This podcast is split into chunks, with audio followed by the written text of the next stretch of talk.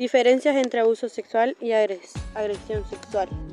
El abuso sexual se produce cuando una persona accede al cuerpo de otra sin su consentimiento, pero sin violencia física.